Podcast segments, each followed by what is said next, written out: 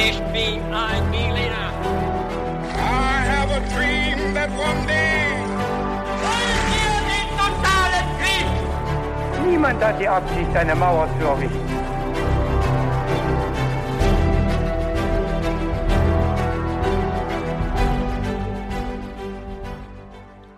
Hi und willkommen zurück zu einer neuen Folge His2Go.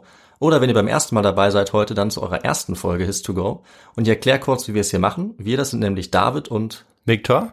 und wir erzählen immer dem jeweils anderen eine äh, spannend recherchierte Geschichte, ähm, die jeweils der eine vorbereitet und von der der andere überhaupt keine Ahnung hat. Also heute hat Victor eine Geschichte mitgebracht. Ich weiß nicht, worum es gehen wird. Und wir steigen in dieses Thema, was für mich jetzt völlig neu ist, dann immer ein mit so ein paar Fragen zum Mitraten, auch für alle, die zuhören. Und bevor wir das aber machen, Victor, gibt's noch eine Standardfrage bei uns, nämlich was trinkst du zum Podcast heute? Ich trinke heute eine Cola, weil es auch so warm ist draußen und ich Lust hatte auf was Frisches. Ja, ist eine gute Idee. Wir haben 34 Grad, wenn ich das richtig gesehen habe. Ich trinke deswegen eine Apfelschorle mit Sprudel, naturtrüb natürlich. Und äh, dann würde ich sagen, fangen wir einfach mal direkt an. Stell mir mal deine Fragen. Ja, klar. Also es geht gleich los. Die erste Frage lautet, wann wurde der erste Mörder in Europa anhand eines Fingerabdrucks identifiziert? In welchem Jahr? Uh, keine Antwortmöglichkeiten. Nein, keine Ah, du bist knallhart. Ja. okay, ähm, also ich würde schätzen, vielleicht im 19. Jahrhundert. mhm. Aber das, das kann ja schon falsch sein. Also ich glaube, Ja, Anfang, Mitte, Ende. Ja, okay, sagen wir Tendenz. mal, ja, sagen wir mal Mitte des 19. Jahrhunderts. Okay, Ist jetzt geraten. okay. Wir schauen mal, was die richtige Antwort sein Ja. wird. Die zweite Frage lautet, von welchem Künstler wurden die meisten Kunstwerke gestohlen? Ist das A. Pablo Picasso vom Künstler Pablo Picasso, B. von Marc Chagall oder C. von Leonardo da Vinci? Ha, okay. Ähm, ich kenne mich nicht gut aus in diesem Bereich. Ich habe von Antwort B noch nie gehört. Okay. Aber, ähm, ja, wieso nicht? Ich nehme einfach mal Antwort B. Alles klar, okay. Und die dritte Frage lautet, welches berühmte Gemälde hing im Schlafzimmer Napoleons? Oh. Ähm, die Mona Lisa. Okay. Ja, jetzt schauen wir mal, äh, was die Antworten sein werden. Das werden wir im Verlauf der Geschichte aufdecken. Ja. Ich fange jetzt aber mal an mit der Geschichte. Ja, sehr gerne. Legen wir los. Also, Viktor, ich sage jetzt einfach mal frei raus. Wir sind beide knapp unter oder über 30. Ähm, das heißt, der Ernst des Lebens beginnt. Wir sind beide mehr oder weniger erwachsen und da müssen wir jetzt auch mal auf so Dinge achten wie zum Beispiel Finanzen. Und ich kann echt sagen, mit so ungefähr 30 Lebensjahren kommen auch ungefähr 30 Möglichkeiten dazu, wie man jetzt sein Geld überall anlegen kann. Zack, habe ich dann ein Girokonto, ein Tagesgeldkonto, ich kann in Bitcoins investieren, habe ich auch gemacht oder gleich in Dogecoins. Ich habe auch ein klitzekleines Aktienportfolio und ich könnte natürlich jetzt jeden Tag jedes dieser Konten checken. Aber Victor, du kennst mich, ich bin natürlich viel schlauer als das oder viel fauler, das meine ich eigentlich und ich hole mir einfach Hilfe dafür und zwar von der App von Finanzguru. Das ist nämlich eine kleine, aber feine App, die mir einfach all diese Konten verbindet. Finanzguru ist auch unser neuer Partner und kann auch noch einiges mehr. Das stimmt und ähm, tatsächlich wird es immer komplizierter und immer schwieriger, da den Überblick zu behalten. Da gebe ich dir vollkommen recht. Und bei Finanzguru kann man eben die monatlichen Ausgaben und Einnahmen dort eben sehr schnell überblicken und eben auch kontrollieren. Und das Ganze ist dann auch noch in Kategorien eingeteilt. Und da sieht man dann auch, David, dass wir einfach viel zu viel Kaffee trinken. Das ist allerdings wahr. Aber Victor, wenn man merkt, dass man so eine Stelle hat, wo man viel zu viel Geld ausgibt oder es einfach ein bisschen besser überblicken möchte, dann kann man gerade dafür ein eigenes Budget auch anlegen lassen. Und das machst du für Kaffees auch? Ich mache fürs Kaffeetrinken ein eigenes Budget, klar. Nein. Natürlich. Und wie hoch ist dieses Budget, David? Das kann ich dir leider nicht sagen. Man muss auch ein paar Geheimnisse für sich behalten. Aber tatsächlich helfen solche Budgets eben, die Ausgaben besser zu begrenzen. Und ich glaube, wir haben alle irgendeine finanzielle Schwachstelle, sage ich mal. Bei uns beiden ist es halt der Kaffee, aber es könnte auch irgendwas anderes sein. Ja, das stimmt. Bei Finanzguru bekommst du auf jeden Fall auch noch zusätzlich Finanztipps, um eben beispielsweise bestimmte Ausgaben wie den Kaffeekonsum zu überblicken. Mhm. Also es gibt quasi intelligente Budgetvorschläge, die dir einfach helfen.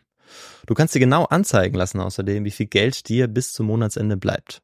Das alles wird aufaddiert und gegengerechnet dann. Und das trifft natürlich auch auf die wirklich wichtigen großen Ausgaben zu, also nicht nur auf den Kaffee.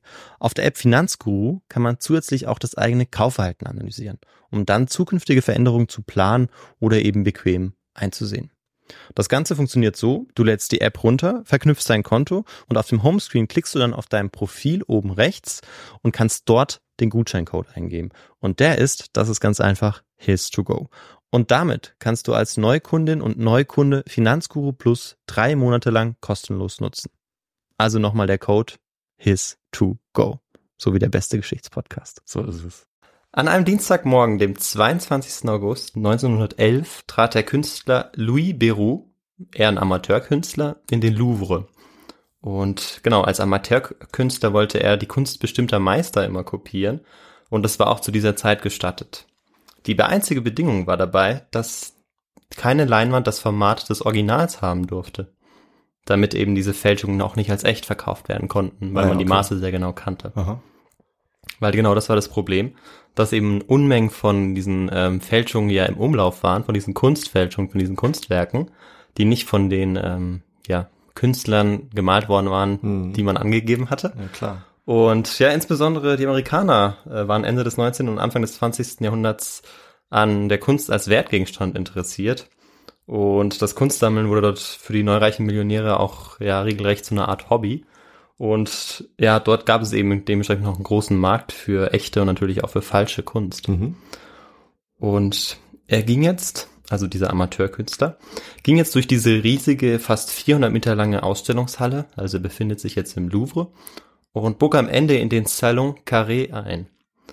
In dem Saal, in dem die wertvollsten Gemälde ausgestellt wurden. Aha, okay. Und du ahnst wahrscheinlich auch schon, auf welches Gemälde er dort treffen wird. Oder hast du da eine Idee, wo er da im Louvre, im Salon Carré, Ja. auf welches Gemälde er da trifft? Äh, hängt da nicht die Mona Lisa? Da hängt möglicherweise die Mona Lisa, richtig, genau. Und wovon er gar nicht begeistert war, war, dass die Mona Lisa auch inzwischen verglast worden war. Hm. Und er hat sich auch aus diesem Grund extra dazu entschieden, seinen Protest auch künstlerisch zum Ausdruck zu bringen. Er wollte entweder einen Mann malen, der den Glaskasten der Mona Lisa als Rasierspiegel benutzte, oder vielleicht Okay. ein Mädchen, das sich vor der Glasscheibe die Haare frisierte. Und er sah sich jetzt um, lief zur Wand, an der das Gemälde hing und sah plötzlich, dass die Wand leer war. Oh shit. Das Gemälde war weg. Und es war nur noch so ein Viereck wie so ein Schatten an der Wand geblieben und eben die vier Eisenhaken. Und ja, Beru war einfach nur enttäuscht, denn offensichtlich wurden sie abfotografiert, weil damals genau zu dem Zeitpunkt hatte sich die Museumsleitung des Louvre vorgenommen, eben die gesamte Kollektion abfotografieren zu lassen. Ah. Und genau, er fragte jetzt eben bei den Fotografen nach, wo denn die Mona Lisa ja ist, weil die, die, ist, die scheint ja fotografiert zu werden und sie ist auf jeden Fall nicht da, wo sie hängen sollte. Mhm. Und diese, die Fotografen sagen dann, nee, sie haben keine Ahnung, sie haben sie nicht angerührt, sie wissen nicht, wo sie ist. Und so langsam schaut er sich auch in den anderen Sälen um und fragt sich, sag mal, wo, wo ist denn die? Das kann doch nicht sein, am, am Sonntag. Weil Ja. es ist jetzt eben Dienstag, Dienstagmorgen, der 22. April, äh, 22. August. Aha. Und genau, also er fragt sich wirklich, wo, wo die jetzt sein kann. Und so langsam packt ihn auch die Angst. Und Leonardos Kunstwerk oder bekanntestes Werk, das war ja eigentlich mehr wert als er selbst auch oder als sein ganzes Leben sozusagen. Ja, und hatte sich dann gedacht, irgendwie, wie man auf Französisch so schön sagt, Merde, wo ist, wo ist dieses Gemälde? Und rannte den Hallen herum und wo ist die Mona Lisa? Die Mona Lisa ist weg. Mhm. Und genau, was wir jetzt aber vorher brauchen, bevor ich jetzt noch weitermache mit der Geschichte, was ist das, David? Wie wär's mit dem historischen Kontext? Sehr richtig, Okay. der historische Kontext. Ja. Da- Auf den möchte ich nur ganz kurz eingehen, vielleicht um zu verstehen, ähm, weshalb die Mona Lisa, die ähm, vom Künstler Leonardo da Vinci natürlich gemalt wurde, Natürlich. weshalb die sich im Louvre befindet. Aha. Und genau, wie ich schon gesagt habe, die Mona Lisa ist das wahrscheinlich berühmteste Gemälde der Welt, oder? Da würdest du mir zustimmen, vielleicht? Ja, wahrscheinlich schon. Ja. Wahrscheinlich, ja. Auch heutzutage, oder heutzutage insbesondere. Mhm. Und es wurde eben in der Hochphase der italienischen Renaissance, der Wiedergeburt, ja, dort wurde es gemalt von Leonardo da Vinci. Ja. Und was sollte da genau wiederentdeckt werden in der Renaissance? Ähm, die gute Frage. Eine kleine Wissensfrage. Ja, ja, da, da habe ich jetzt nicht mit gerechnet. Ich würde sagen, so die, ja, die Werte und Erkenntnisse der Antike. Genau. Ganz einfach gesagt, die Antike, genau, die Kultur der Antike, die, Ja. wie du es gesagt hast, auch die Werte der Antike. Aber darum soll es gar nicht so sehr gehen, aber ich wollte nur eine kleine Zwischenfrage stellen. Ja, ist gut. Um Ja, damit ich auch wach bleibe. Ja, genau. ist gut. Und genau, die wurde eben etwa um 1503 dann auch, also ist nicht sicher, aber wahrscheinlich dann gemalt. Mhm. Und heißt auf Italienisch La Gioconda, die heitere, heitere oder auf Französisch La Joconde. Ah, okay. Und zunächst einmal der Name Mona Lisa, beruht eigentlich auf einem Rechtschreibfehler, das ist eigentlich ganz witzig, weil Mona leitet sich von der italienischen Kurzform Monna für Madonna von Frau oder für Frau ja, ab. ja, okay. Und Vasari, der, der erste Kunsthistoriker, hatte auch noch Monna geschrieben, aber irgendwann haben die ersten, die das dann rezipiert haben, aus die Doppel-N ein N gemacht und dadurch wurde es eigentlich ein- wie eine so. Vorname. Aber Okay. es war eigentlich ursprünglich ein Titel. also eigentlich heißt es einfach die Frau Lisa. Wenn man so möchte, genau. Weil das andere Problem ist, wer ist denn eigentlich die Mona Lisa? Das ist bis heute ranken sich da Mythen um. Und laut eben auch dem ersten Kunsthistoriker Giorgio Vasari war Mona Lisa ähm, die Lisa del Giocondo, die dritte Gemahlin des Florentiner Kaufmanns Francesco di Bartolomeo di Zanobi del Giocondo. Okay. Genau. Aber es ranken sich da ganz viele Theorien rum und auch darum wird es äh, vorhin nicht gehen, aber nur, dass man da mal von gehört hat, weil ähm, das ist ganz oft auch Thema bei der Mona Lisa. Wer, wer war denn diese Frau eigentlich? Und bis heute ist man sich da uneinig. Beruht sich aber immer wieder auf die, die Theorie des Kunsthistorikers Ah. Vasari. Da habe ich noch nie von gehört, von diesen Details. Naja. Und ja, du wirst noch ein paar mehr erfahren heute. Ja, natürlich. Ja, klar. Und Da Vinci verbrachte seine letzten Jahre nicht in Florenz oder Rom, wie man annehmen könnte, beziehungsweise gar nicht in Italien, Mhm. sondern in Frankreich. Und zwar in einem Schloss in Amboise, ähm, nicht sehr weit weg von Paris, glaube ich, genau. Und ja, wie kam er dazu? Er hatte äh, die Einladung von König Franz, dem ersten von Frankreich, angenommen, Okay. der äh, ihn eben dazu eingeladen hatte, seine letzten Jahre in Frankreich zu verbringen. Und das hat dann Leonardo da Vinci angenommen. Und kurz vor dem T Tod hat er eben auch ähm, die Mona Lisa an ihn verkauft. Ah, okay. Und der war nämlich jetzt auch von der Gestalt, wie so viele nach ihm, von der Gestalt dieser Mona Lisa so fasziniert oder von dieser Frau, die auf dem Gemälde zu sehen ist, Ja. dass ihr natürlich auch in der Folgenbeschreibung sehen werdet oder seht dann. Das, ja, das ist natürlich sehr gut. und genau, über Fontainebleau kam es nach Paris und schließlich auch nach Versailles in die Sammlung von Ludwig dem 14. Äh, da Vinci malte vier Jahre an der Mona Lisa, also wirklich eine Ewigkeit. Ähm, Raphael hat in der Zeit eigentlich die ganzen gesamten Fresken der Sixtinischen Kapelle fertiggestellt. Mhm.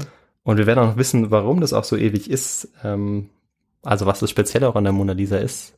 Und genau, es gibt ganz viele Merkmale der Mona Lisa. Vielleicht kennst du auch eines, äh, was irgendwie Ja. immer wieder genannt wird, was denn so ein Merkmal der Mona Lisa ist. Also diese Ja. Frau. Äh, dass die Augen einen immer zu beobachten scheinen. Vielleicht Genau. das? Ja, genau, das ist ein Merkmal.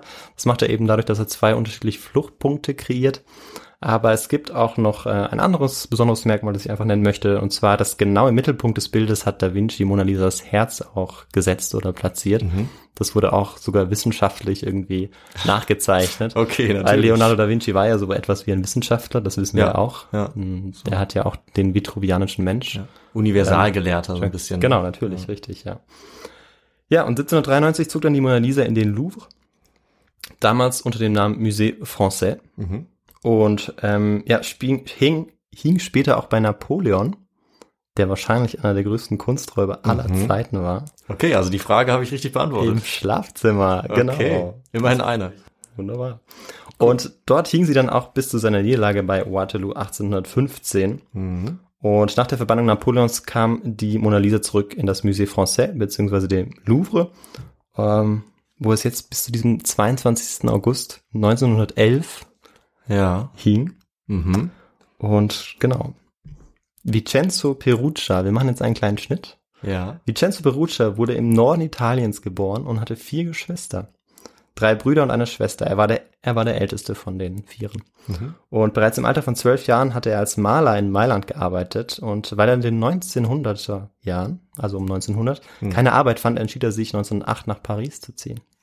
Dort fand er schnell eine Arbeit als Anstreicher, wobei er selbst die Bezeichnung Dekorationsmaler bevorzugte. Das klingt Okay. natürlich viel schöner. Ja. Und in Paris erkrankte Perugia früh an einer Bleivergiftung. Und das lag an den Inhaltsstoffen der benutzten Farben vor allem, genau. Und nachdem er sich auch von der Vergiftung erholt hatte, begann er immer mehr zu trinken und wurde auch handgreiflich und er wurde auch zweimal verhaftet wegen Diebstahls und wegen illegalem Waffenbesitz. Oh, okay. Und Anfang des 20. Jahrhunderts waren viele Gemälde im Louvre Opfer auch von Vandalismus geworden. Und aus diesem Grund wurde 1909 eine Firma damit beauftragt, die Gemälde zu verglasen. Mhm. Und ja, aufgrund des Talents eines bestimmten Mitarbeiters, kannst du dir vorstellen, welcher Mitarbeiter so talentiert gewesen war? Ähm, der, der am Anfang vorkam. Der Perugia, genau, den ich, Okay. den ich, den ich gerade so ein bisschen zeichne. Ja. Überließ man ihm die Aufgabe im Salon Carré, dieses ähm, ja unter anderem die Mona Lisa natürlich dann auch Aha. zu verglasen und zu polieren. Aha. Und ja, Perugia beginnt jetzt zunehmend eben mit dem, diesem Gemälde zu sympathisieren, könnte man sagen. Und er fängt auch langsam an, sich vorzustellen, wie es eigentlich wäre, dieses Gemälde ähm, ja zu besitzen. Ja, warum nicht in seinem Schlafzimmer? Doch cool. Genau, warum nicht? Wenn Napoleon das kann, dann kann ich das auch, hat Ja. er sich gedacht. Und ja, am 21. August 1911, ein Montag und damit klassischerweise ein Tag, an dem Museen geschlossen haben, so ist es ja heutzutage größtenteils auch noch, Stimmt, ja. genau, geht Perugia um 7 Uhr morgens in den Louvre, begrüßt seine Kollegen, er hat seinen weißen Arbeitskittel an und macht sich an die Arbeit. Aber an diesem Tag sollte diese Arbeit natürlich ganz anders aussehen Hm. als sonst. Er wartete, bis niemand mehr außer ihm im Salon Carré war. Und dann ging er zu dem Bild, hängte es einfach ab, hing es ab Mhm. und ähm, ja, nahm es unter seinen Kittel, lief zu einer Treppe, wo die anderen vier Arbeiter normalerweise eben nicht auftauchten. Und dort nahm er dann auch das Glas und den Rahmen ab von diesem Gemälde, klemmte die Leinwand unter seinen Kittel und verließ das Louvre. Ich wollte gerade, also ist das gar nicht so groß, das äh, Gebilde dann? Ich weiß nämlich gar nicht, wie groß das ist. Sehr gute Frage. Das ist, das ist da genau die Überleitung, die ich, auf die ich jetzt hi- äh, hinausgehen wollte. Das ist ja ein Ding, okay. Genau, die Mona Lisa war ähm, auch zu diesem Zeitpunkt eigentlich ein relativ durchschnittlich wertvolles Gemälde. Und also es war anders als heute. Aber was eben das Ah. Besondere an dieser Mona Lisa war, ist, dass es natürlich auch ganz praktisch war, sie zu stehlen, Mhm. weil sie ähm, sehr, sehr klein ist. Okay. Und deshalb ist umso verwunderlicher ist, warum Leonardo da Vinci so lange dafür gebraucht hat. Aber äh, Leonardo da Vinci hat sehr viele, nicht nur Kunstwerke, sondern auch seine Konstruktion oft nicht fertiggestellt, Hm. weil er immer wieder neue Ideen hatte und dann wieder was Neues angefangen hat. Naja, Und so hat er eben auch so lange für die Mona Lisa gebraucht. okay. Und ja, wie groß ist das Gemälde? Die Frage. Und zwar ist das 77 Zentimeter lang und Okay. 53 Zentimeter breit. ja, Das ist ganz klein. stimmt. Und genau, im Museum machte man sich jetzt zunächst eigentlich keine Sorgen, weil man hatte erst vor einem Jahr, im Juli 1910, hatte eine Klatschzeitung vermeldet, dass die Mona Lisa als vermisst ähm, oder dass sie vermisst worden war und dass sie durch eine Fälschung ersetzt worden war. Und das war, das war auch schon, das, das war bereits ein Schwindel, aber immer wieder wurde ja darüber so ein bisschen ein Witz gemacht, wenn jetzt die Mona Lisa verschwindet, äh, was passiert und immer wieder kam es auch vor und die sind dann eigentlich auch direkt wieder aufgetaucht, die Gemälde, weil sich irgendjemand dann einen Scherz erlaubt hat. Okay. Und Was sind denn das für ja, Sicherheitsvorkehrungen? ja, genau. Die mal solche Späße die ganze Zeit? ja, also die Sicherheitsvorkehrungen waren tatsächlich auch sehr lasch. Ja. Ähm, genau, wie man es so oft bei solchen äh, Rauben dann erfahr erfährt. Mhm. Und genau, die Gendarmen wurden dann aber trotzdem gerufen, weil es, dieses Gemälde ist einfach nicht aufgetaucht und niemand durfte mehr rein, niemand durfte mehr raus Mhm. an, an diesem Dienstag. Ähm, und ja, wenn die Mona Lisa jetzt nicht eben binnen Stunden gefunden würde, dann hätte man nicht nur den Museumsdirektor, sondern eben auch die gesamte Obrigkeit informieren müssen. Das heißt, man hätte den Präsidenten informieren müssen, den Innenminister, Kulturminister, Polizeichef von Frankreich. Ja. Also äh, ja, eigentlich äh, die genau die die wichtigsten Leute der Regierung. Und jetzt begann man auch die Züge, die seit sonntags unterwegs waren, eben anzuhalten und man das Museum wurde jetzt komplett geschlossen, weil man sich jetzt Mhm. natürlich auf die Suche begab nach der Mona Lisa. Und im Louvre macht die Polizei jetzt erstmal eine erste Entdeckung, und zwar zwei Rahmen. Der eine war eben dieser dreidimensionale Glaskasten, der ganz neu angebracht worden war. Und der andere war eben ein Schnitzrahmen aus altem Holz mit der Aufschrift Leonardo da Vinci, Ach, École Florentine La Joconde. Sie hatten also den Beweis, das Gemälde war tatsächlich gestohlen worden. ja. Und ja, die, sie wussten jetzt erstmal nicht so genau, wie sie, wie sie reagieren sollten. Und die Presse erfuhr jetzt natürlich auch davon, von diesem Fund ähm, des Rahmens. Bisher hatte die Presse noch nicht davon erfahren. Mhm. Und genau, die, die Presse in Frankreich schreibt jetzt, die Mona Lisa ist verschwunden. Es gibt einen, einen Aufschrei in, in Frankreich. Aber nicht nur in Frankreich, sondern diese Nachricht verbreitet sich wirklich in der ganzen Welt. Ähm, also auch die New York Times schreibt, die ganze Welt ist entsetzt. Also auch in, in London oder in Rom werden eben jetzt die Nachricht verbreitet. Und wie konnte nun der Dieb der meistgesuchtesten Frau auf der Welt gefunden werden? David, was meinst du? Äh, ich würde sagen, über einen Fingerabdruck nach der ersten Frage jetzt. ja, äh, ist eine sehr gute mh, Antwort. Und tatsächlich mit einem Fingerabdruck, das wäre eine Möglichkeit gewesen. Okay. Und da gab es einen gewissen Alfonso Bertillon, und er war Chef ähm, des Erkennungsdienstes der Pariser Polizei. Mhm. Äh, ein französischer Sherlock Holmes sozusagen. Mhm. Und der hatte eine revolutionäre erkennungsdienstliche Methode eingeführt, die auf anthropometrischen Messungen beruhte. Und wir sind jetzt also noch nicht beim Fingerabdruck. Oh, noch Denn wie sein. Vater, genau, noch nicht. Oh. Wie sein Vater glaubte Bertillon, dass kein zwei Menschen die gleichen Körpermaßen haben und er erstellte daraufhin ein System, mit dem Menschen auf der Grundlage der Körpermaße wiederentdeckt werden konnten. Anhand von elf Körpermaßen, also perfektionierte es von seinem Vater. Zum Beispiel Körperlänge, Armspannweite, Kopflänge, Länge des rechten Ohres. Und er errechnete dadurch, Okay. dass ähm, die Chancen der Verwechslung auf 1 zu 4 Millionen gesenkt werden konnte. Und auch 12.600 rückfällige Straftäter konnten so identifiziert werden. Also es war durchaus eine ähm, sehr erfolgreiche und auch sehr anerkannte Methode. Oh, krass.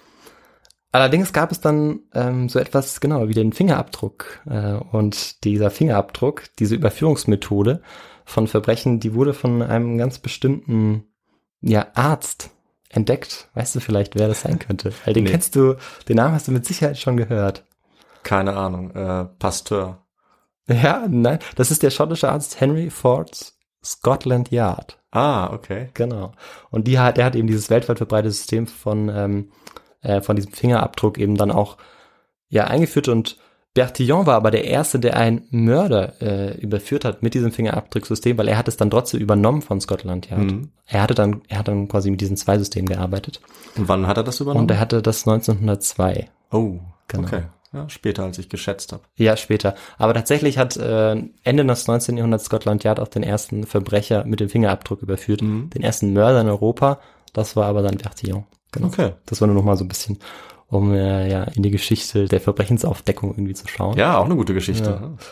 Und als der Rahmen und die Türklinke inspiziert wurden, fand Bertillon die Fingerabdrücke. Und jetzt braucht es ja eigentlich noch einen Abgleich mit einem möglichen Täter. Mhm.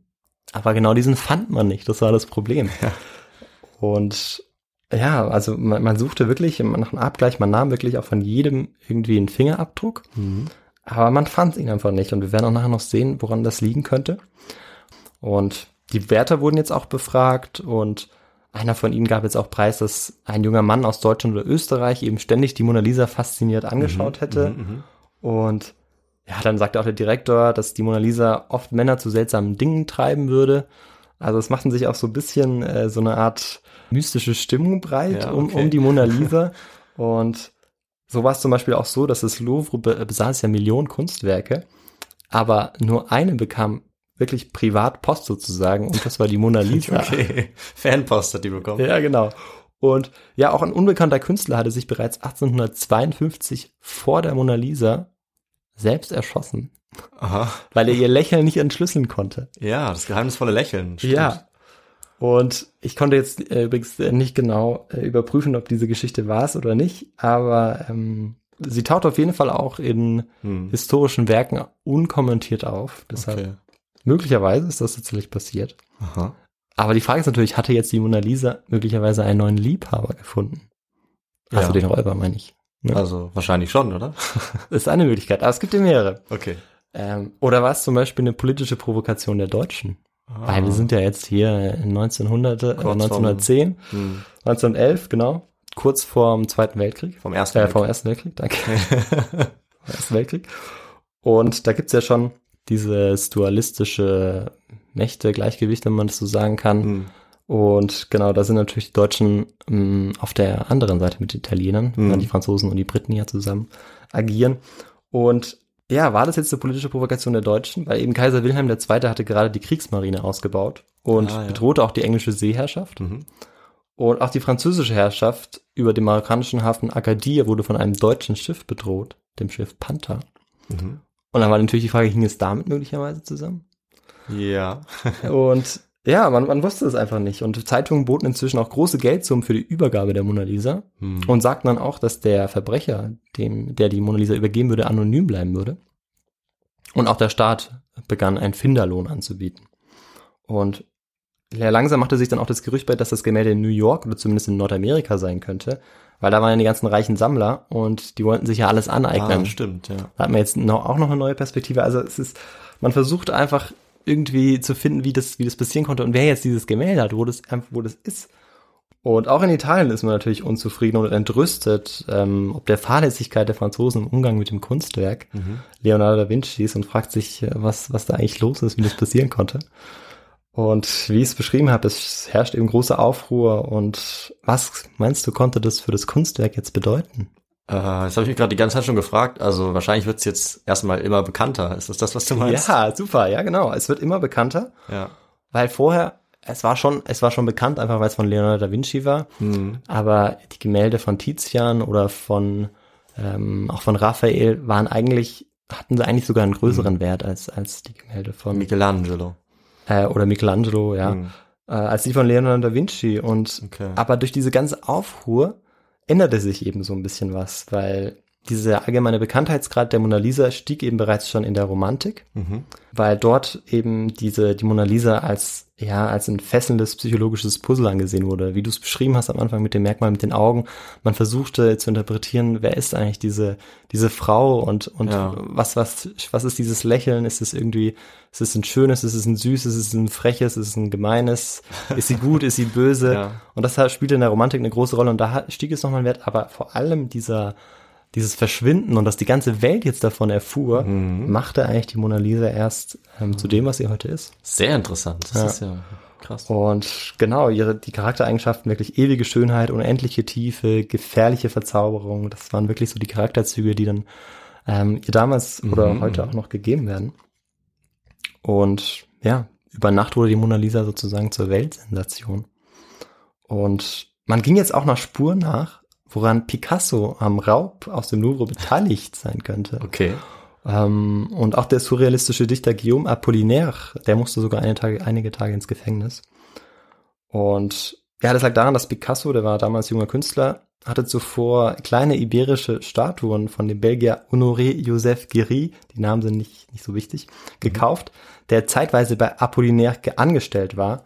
Und diese Statuen, die eben dieser Guéry da gekauft hatte, ähm, die wurden eigentlich ursprünglich aus dem Louvre entfernt. Oh, okay. Und ähm, er wurde dann aber trotzdem freigesprochen, Picasso, einfach weil er auch viele, viele Freunde hatte. Und obwohl es eigentlich offensichtlich war, dass er auch irgendwie davon wusste. Aber er konnte sich auch gut rausreden. Aber es war dann Kam- klar, dass er nichts mit dem Diebstahl der Mona Lisa zu tun hatte. Ja, genau. Genau, das war, das war schon klar, aber das, das ähm, hat sich so ein bisschen auch vermischt. Hm. Weil das waren auch so zwei Seiten. Das war eben einmal so die Renaissance und die eben auch mit Leonardo da Vincis Mona Lisa irgendwie dargestellt wurde. Und jetzt im 1910, be- das ist ja eine neue Bewegung, ähm, der Kubismus auch, der aufkam. Ja. Und das ist nochmal so ein großer Gegensatz. Und ähm, die betonen auch immer den Gegensatz eben zu den Gemälden der Renaissance. Und da hat man auch versucht, eben jetzt auch zu sagen, okay, vielleicht ist es so ein avantgardistischer Künstler, der jetzt die Mona Lisa gestohlen hat, weil er einfach das Gemälde nicht, Ja. ähm, nicht mag. Oder Weil er irgendwie brechen will mit ja, diesem genau, weil er brechen will ne? mit dem mit der ja, Kunst. okay. Ja, genau, genau. Ah ja, macht Sinn. Ja. Und es werden jetzt ähm, trotzdem, also nach dem Raub, immer mehr Wachleute eingestellt. Also das Museum öffnet jetzt auch wieder nach einer Woche. Und auch Wachhunde stehen jetzt vor der Tür. Mhm. Also man versucht jetzt wirklich die Sicherheitsmaßnahmen zu verbessern. Die Ausgänge werden geschlossen. Äh, Aber von der Mona Lisa fehlt weiterhin jede Spur. Ja. Am 20. November 1913 erhielt der Florentiner Antiquitätenhändler Alfredo Geri einen Brief von Vincenzo Leonardo aus Paris. Und wer war denn dieser Vincenzo Leonardo, fragte er sich. Auf jeden Fall stand in dieser Nachricht folgendes. Das gestohlene Werk von Leonardo da Vinci befindet sich in meinem Besitz. Mhm. Es gehört offensichtlich Italien, da der Maler Italiener war. Mein Traum ist es, dieses Meisterwerk dem Land zurückzugeben, aus dem es kam und von dem es inspiriert ist. Leonardo. Aha. Ja, und ähm, Gary denkt jetzt erstmal, okay, das ist ein schlechter Scherz, weil ja, von der Mona Lisa gab es seit eben seit zwei Jahren keine Spur mehr und in Europa waren auch überall Fälschungen im Umlauf. Und ähm, er spricht dann auch mit dem Direktor der Uffizien, das ist das Museum in Florenz, Pocci. Oh, ja, da war ich. Ja, dann kennst du das ja, genau. kenn ich. Ähm, Pocci, der eben der Direktor war, der konsultiert ihn und fragt ihn ja, was, was soll ich jetzt machen? Soll ich da reagieren? Und der sagt, ja, kannst du mal reagieren, kannst mal schauen, was dann passiert, weil er war auch einfach neugierig. Und er wurde dann nach Paris eingeladen, aber das wollte er nicht. Er wollte auf keinen Fall nach Paris. Also Mhm. Gary, der Antiquitäten-Kunsthändler. Und so einigten sie sich auf ein Treffen in Mailand am 22. Dezember 1913. Und am Mittwoch, dem 10. Dezember, also zwölf Tage vorher, waren jetzt ganz viele Kunden im Geschäft von Gary und ähm, es war viel los, viel mehr als sonst. Und einer hob sich irgendwie besonders ab. Der blieb irgendwie auch mal ein bisschen länger stehen. Und irgendwann stellte er sich vor, als, wie kannst du dir vorstellen, wie er sich vorstellte? Ich kann es mir vorstellen, aber ich kann mir den Namen nicht mehr merken, aber vermutlich derjenige, Ja. der die Genau. äh, Mona Lisa hat Genau. mitgehen lassen. Genau, aber er stellte sich als Leonardo vor, wie er eben den Brief unterschrieben hat. Ach, der ist es, okay. Genau. Ach Aber so. du hast schon richtig die Verbindung geschaffen, das ist Perugia natürlich. Ah, Genau. ah, der hatte das die ganze Zeit. Ja. ja. Ach so, ich dachte, Sehr das wäre jetzt schon irgendwie einmal um die Welt gereist in der Zeit. Nein, das waren immer nur Gerüchte, genau. Man, man versucht einfach Mm. zu verorten, wo es ist. Aber Okay. eigentlich war es immer in Paris, also das Gemälde ist immer, war immer in Paris. Ja, ist doch schön. Und es hatte einfach irgendwie keiner, ja, so richtig zuordnen können. Die Polizei war auch schludrig, das werden wir noch Mm. erfahren. Ja. Auf jeden Fall ist jetzt der, dieser Leonardo, dieser Perugia, alias, also alias Perugia, Leonardo, Mhm. der ist jetzt in diesem Geschäft und genau, das, der möchte ihm jetzt eben dieses Gemälde zeigen und sagt ihm, er will 500.000 Lire dafür. Und dann sagt er, wenn das das Original ist, passt, zahle ich dir. Mhm. Und ja, über den Moment dann, als Leonardo ein in rote Seide eingeschlagenes Paket herausholte und es eben aufs Bett legte und es auswickelte, sagte Gary später in einem Interview, also er hat es eben danach, nachdem er das erlebt hat, wie wirklich dieser Moment da war und er jetzt weiß, okay, das könnte die Mona Lisa Ja. sein, sagt, vor unseren Augen erschien die göttliche Gioconda, unversehrt und wunderbar erhalten. Wir trugen sie ans Fenster, um sie mit einer mitgebrachten Fotografie zu vergleichen. Es konnte keinen Zweifel geben, das Bild war echt. Inventarnummer und der Stempel des Louvre stimmten mit dem Foto, das als Vergleich diente, überein. Und ja, die waren natürlich jetzt total begeistert, dass sie, dass sie da ähm, dieses Gemälde gefunden hatten und gingen jetzt aus dem Hotel raus und hatten, hatten die bezahlt Mhm. und schalteten aber die Carabinieri ein. Sie Nee. riefen einfach die, die Polizei. Oh oh. Und ja, die Polizei kam dann in das Hotel, hat geklopft, ist reingegangen. und Leonardo hat in dem Moment ein kleines äh, Nickerchen gehalten, Ja. Schäfchen gemacht und wurde dann festgenommen. Oh ja. Und ja, und Leonardo glaubt jetzt, er ist auch wieder irgendwie davon überzeugt, dass es eigentlich diese Festnahme nur eine Formalität ist, weil jetzt die italienische Obrigkeit eben zeigen muss, Härte zeigen muss. Hm. Und wahrscheinlich würde er dann auf freien Fuß gesetzt werden, weil er hat ja die, äh, die Mona Lisa nach Hause gebracht. Sie ist ja jetzt in Italien. Und er Ja. würde dann üppig belohnt werden und als Nationalheld bejubelt werden. Hm. Also natürlich muss man sagen, dass es hier, also dass man vielleicht nochmal die Sicht von damals hat. Also dass es nicht wie heute ist, dass man irgendwie ja so eng zusammenarbeitet zwischen Nationen, sondern dass es eben schon noch große Gegensätze gibt und vor allem zwischen Italien und Frankreich zu der Zeit immer wieder sich verschärft der Ton. Ja, ja.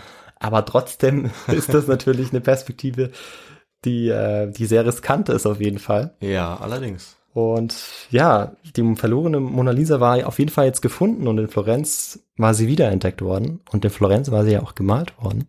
Ah, okay, ja, stimmt. Ja, genau, das ist ein schöner, schöner Zusammenhang auch.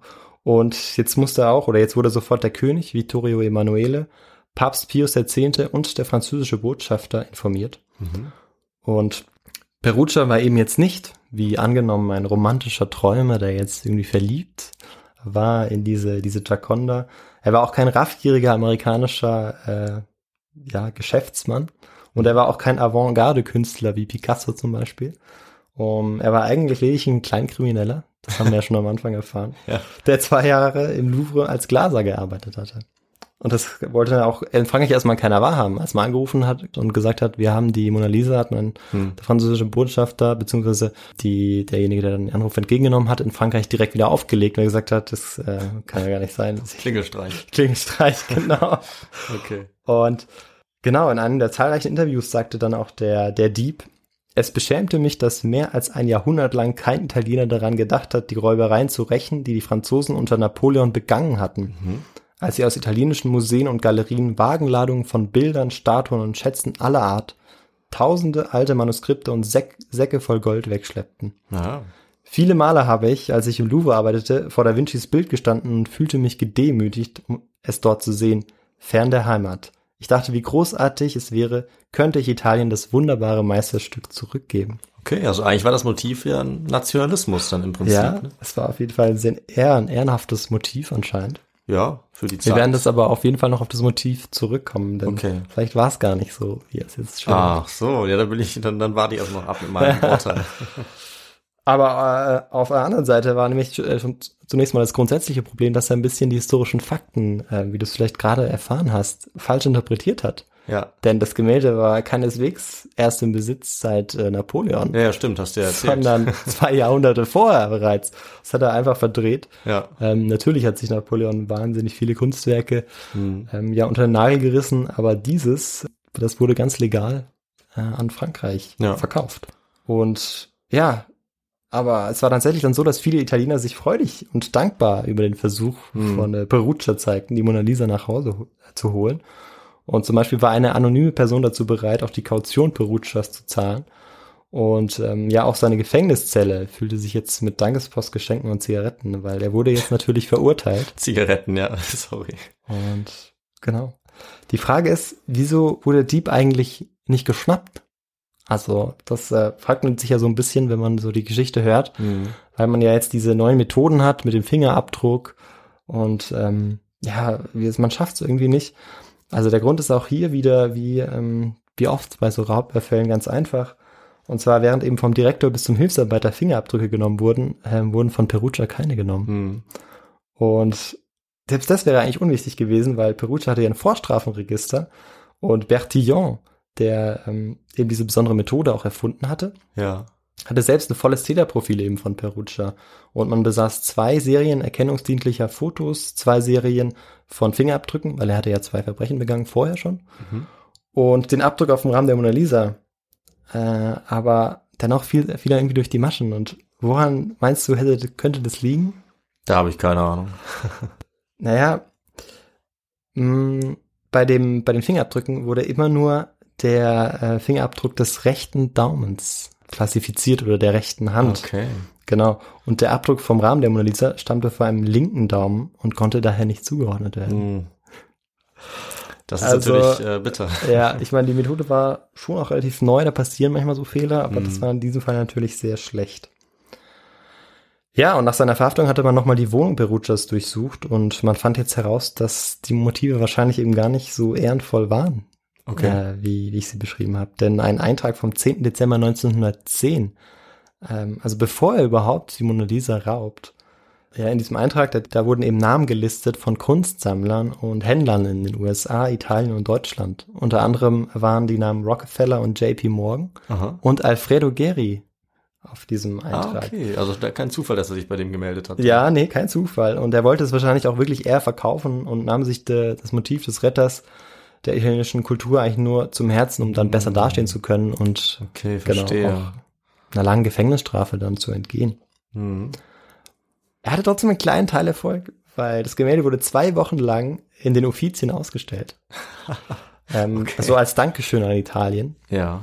Und dann gab es dann man sie aber zurück nach Frankreich und da gab es einen riesen Andrang, also vor den, vor den Uffizien und dann natürlich auch später in Paris, als mhm. es nach Paris kam. Denn es kam am 4. Januar zurück nach Paris 1914 mhm. und der Besucheransturm, der war in den folgenden Tagen riesig und ja, also es waren 20 mal so viele Leute wie vorher da in diesen ja, ersten Tagen. Okay, das war der Effekt, den du meintest dann. Genau, und als Kunstwerk hatte die Mona Lisa eben den Louvre verlassen und ja, mhm. sie kam als Ikone sozusagen zurück. Mhm. Und Perugia wurde zu einem Jahr über, also Perugia wurde zu einem Jahr und 15 Tagen Haft verurteilt. Okay, das geht ja eigentlich, ne? Und nach Berufung sogar nur noch zu sieben Monaten. Okay.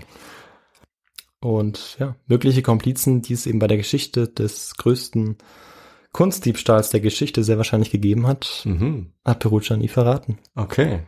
Ah. Und deshalb wissen wir eigentlich nicht mehr als das, was ich jetzt erzählt habe.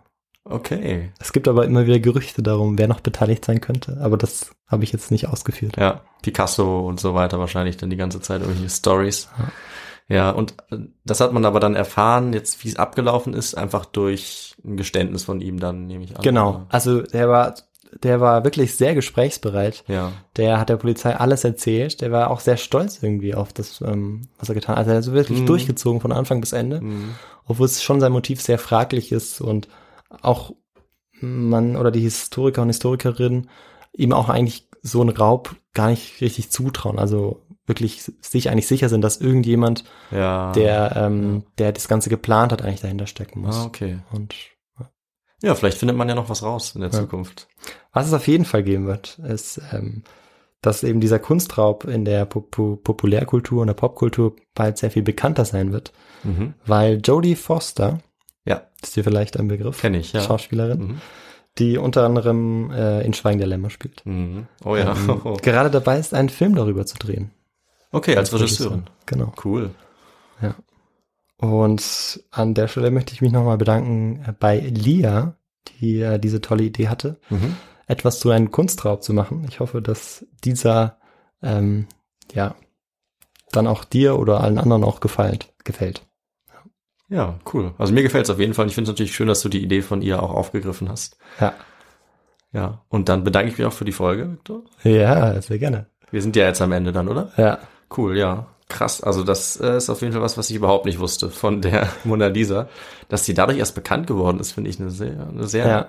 irgendwie fast schon eine schöne Geschichte. Was irgendwie kann man, kann man sich irgendwie gut anhören und äh, erklärt halt auch, warum so ein Bild so bekannt werden kann, weil was jetzt die künstlerischen ähm, Merkmale sind, die, das, das, da kann, kann ich nichts sagen, aber ich finde Mhm. es, wenn es halt zwei Jahre lang in den Medien ist, die Ja. zu dem Zeitpunkt ja auch schon ordentlich weit entwickelt waren, dann macht es ja schon Sinn, dass du am Ende so einen Effekt hast. Ja, genau, vor allem auch weltweit, dass es eben nicht nur Menschen, die äh, Erfahrung mit Kunst haben, Erf Erfahrungen mit, mit Ja. Gemälden, sich darin auskennen, dann auch den wertschätzen können, Ja. ähm, sondern dass jetzt eigentlich ja potenziell auch die das Angebot oder die Nachfrage an diesem Kunstwerk Mhm. natürlich potenziert wird einfach, Ja. weil jetzt viel mehr Leute darüber informiert sind und ähm, ja, Ja, auch jetzt natürlich diese Mona Lisa auch sehen wollten. Also danach war auch der Besucherandrang deutlich größer als vorher. Ja, macht Sinn. ja. Und bis heute ist ja, wenn man äh, in, ja, ins Louvre geht und dann vor dieser Mona Lisa steht, dann steht man meistens da nicht alleine irgendwie Nee. schön gemütlich. Wenn man sie überhaupt sehen kann über die genau, äh, 100 weil Leute. Sie, weil sie, und sie ist auch wahnsinnig weit, also sie ist relativ weit weg auch. Ja. Und die ist halt sehr, sehr klein. Also Ja. ich würde sie ohne Brille sowieso nicht sehen. ja.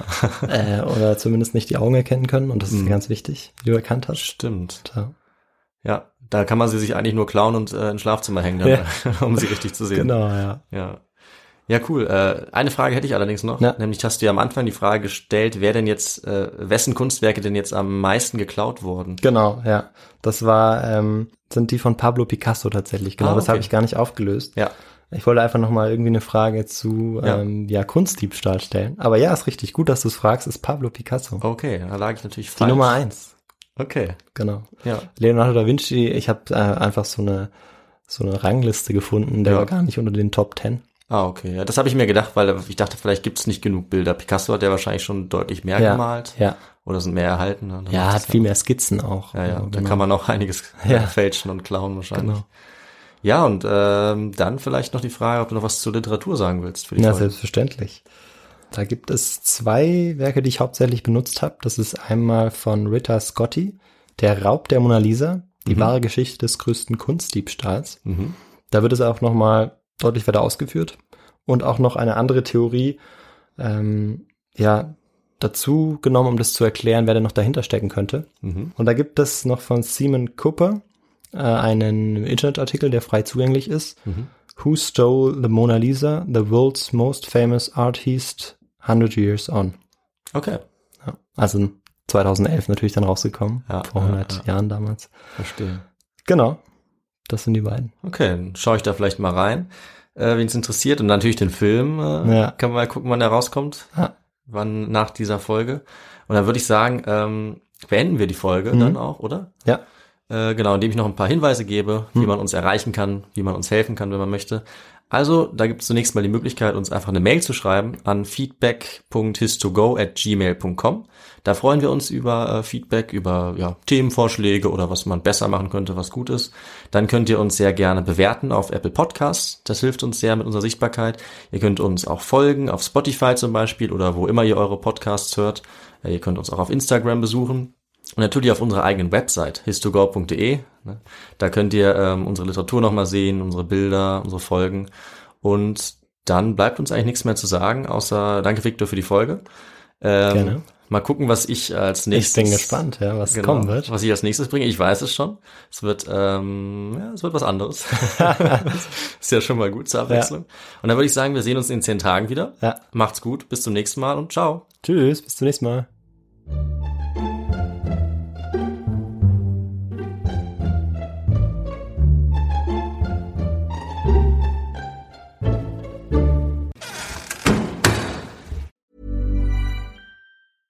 Ever catch yourself eating the same flavorless dinner three days in a row? Dreaming of something better? Well, HelloFresh is your guilt-free dream come true, baby. It's me, Kiki Palmer. Let's wake up those taste buds with hot, juicy pecan-crusted chicken or garlic butter shrimp scampi. Mm. Hello Fresh. Stop dreaming of all the delicious possibilities and dig in at HelloFresh.com. Let's get this dinner party started. Hi, I'm Daniel, founder of Pretty Litter. Did you know cats tend to hide symptoms of sickness and pain? I learned this the hard way after losing my cat, Gingy. So I created Pretty Litter, a health monitoring litter that helps detect early signs of illness by changing colors, saving you money and potentially your cat's life. Pretty Litter is veterinarian developed, and it's the easiest way to keep tabs on your fur baby's health right at home. Go to prettylitter.com and use code ACAST for 20% off your first order and a free cat toy. Terms and conditions apply. See site for details. Imagine the softest sheets you've ever felt. Now imagine them getting even softer over time. That's what you'll feel with Bowl and Branch's organic cotton sheets. In a recent customer survey, 96% replied that Bowl and Branch sheets get softer with every wash. Start getting your best night's sleep in these sheets that get softer and softer for years to come. Try their sheets with a 30-night guarantee. Plus, get 15% off your first order at bowlandbranch.com. Code BUTTERY. Exclusions apply. See site for details.